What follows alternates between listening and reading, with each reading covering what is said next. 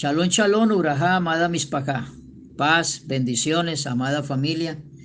Dándole la gloria y la honra a nuestro abacados, a nuestro Avino Malqueino, a nuestro Padre Eterno por toda la inmensidad de sus cuidados y sus bondades para con todos nosotros, por enseñarnos a que todo de Él es para bien y que todos los que creemos en Él, todas las cosas son para bien, para bienestar, para bendición, para cuidado de cada uno de nosotros. Estamos en la Paracha Toldo, eh, que tiene que ver con, con la bendición de las descendencias y las generaciones, las familias. Dice en el capítulo 27 del libro de Berechí, en el verso 5, Rica escuchó lo que Gisá le dijo a su hijo Esá. Esá se fue al campo a cazar algo para traer a su padre. Entonces Rica le habló a su hijo Jacob diciendo, mira, escuché a tu padre que le dijo a tu hermano Esá así, tráeme alguna presa de casa y prepárame delicias para que yo coma y te bendiga ante Yahweh antes de mi muerte. Ahora, hijo mío, escúchame lo que te ordenaré.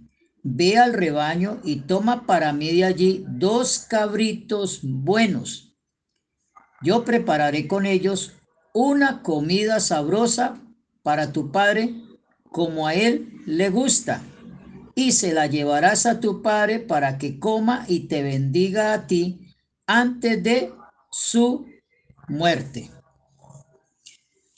Entonces Jacob le respondió a su madre rica, pero Esa, mi hermano, es hombre velludo y yo hombre lampiño.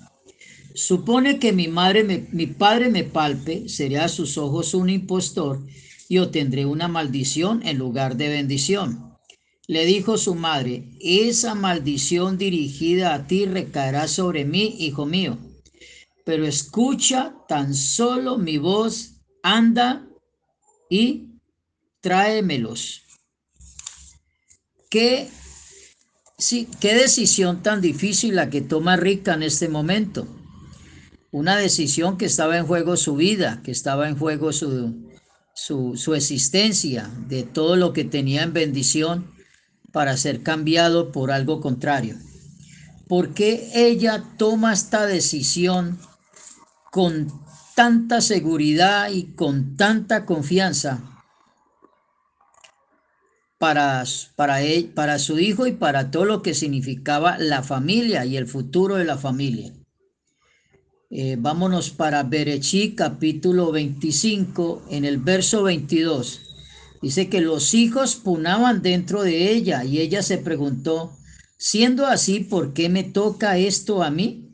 Y fue a inquirir a Yahweh. Yahweh le contestó, Dos pueblos hay en tu vientre y dos reinos serán separados de tu seno. Un reino prevalecerá sobre el otro reino y el mayor servirá al menor. Cuando se cumplieron sus días para la luz, resulta que había mellizos en su vientre.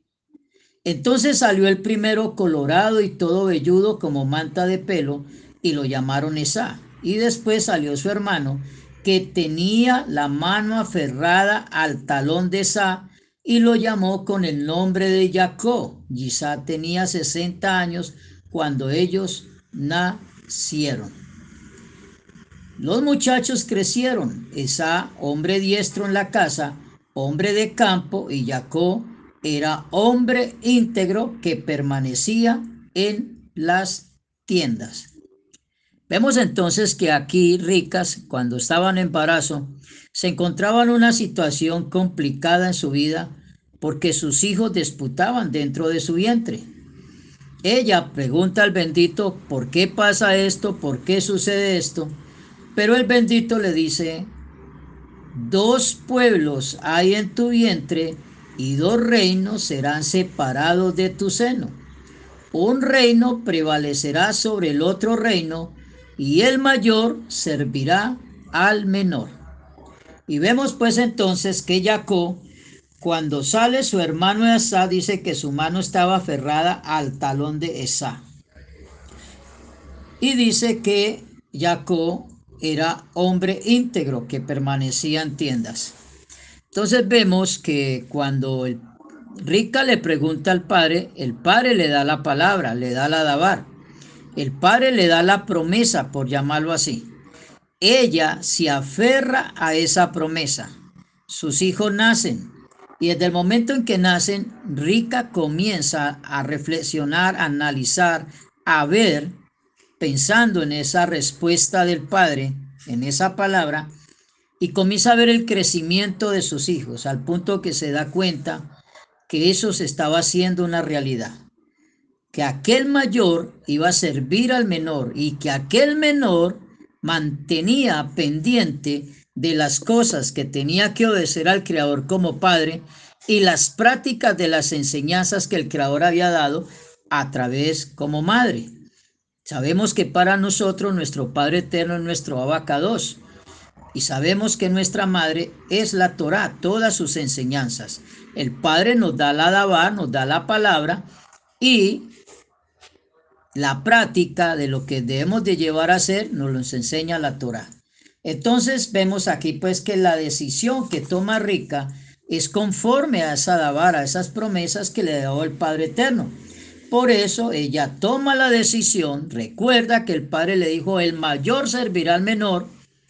Entonces cuando Gisá llama a Esa para darle la bendición de que le prepare lo que casa, Rica llama a su hijo Jacob y le dice, tráeme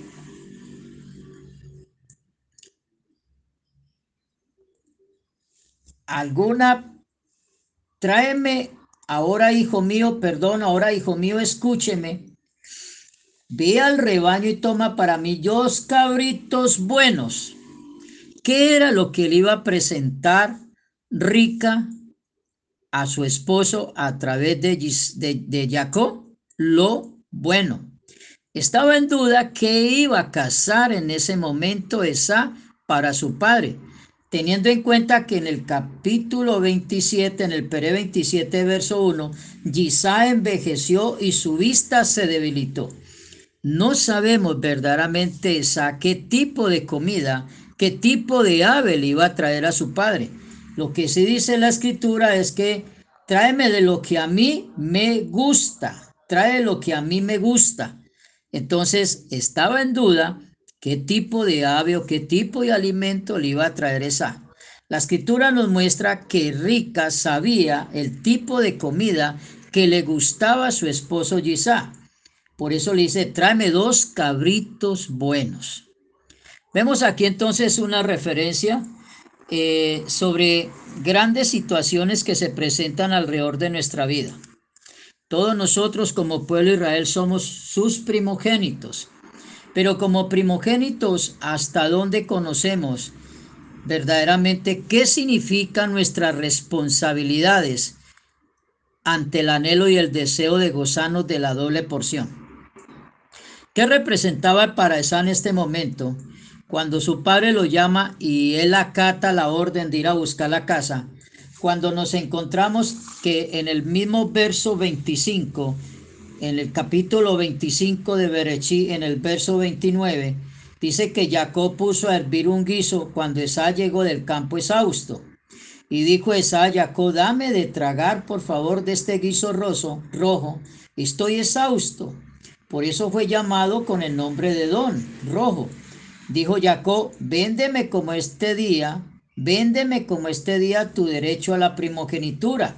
Y dijo esa, voy a morir, ¿de qué me sirve la primogenitura? O sea, estaba evadiendo esa las responsabilidades que le tocaba en la atención a su padre y a su madre, a su hermano y a toda la familia y a todo lo que el bendito les había dado.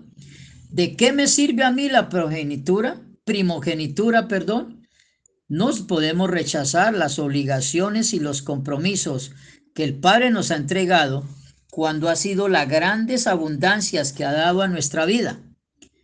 Eh, siempre es el cuidado, el primogénito de la doble porción a todo lo que significa la familia y ese es el, y ese es el, la gran bendición que nuestro abacado nos ha entregado a todos, el cuidado de nuestra familia.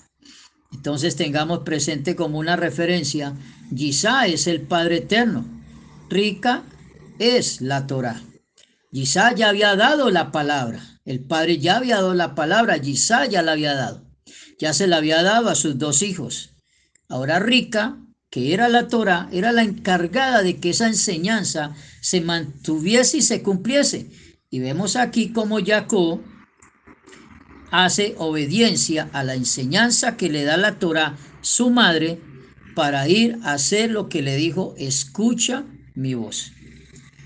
En Proverbios, en el capítulo 6, en el verso 20 dice, Hijo mío, obedece el mandamiento de tu padre y no abandone la enseñanza de tu madre. Santiago 1.22 nos dice, no se contente solo con escuchar la palabra, pues así se engañan a ustedes mismos. Llévenla a la práctica. Shalom, shalom, Uraja.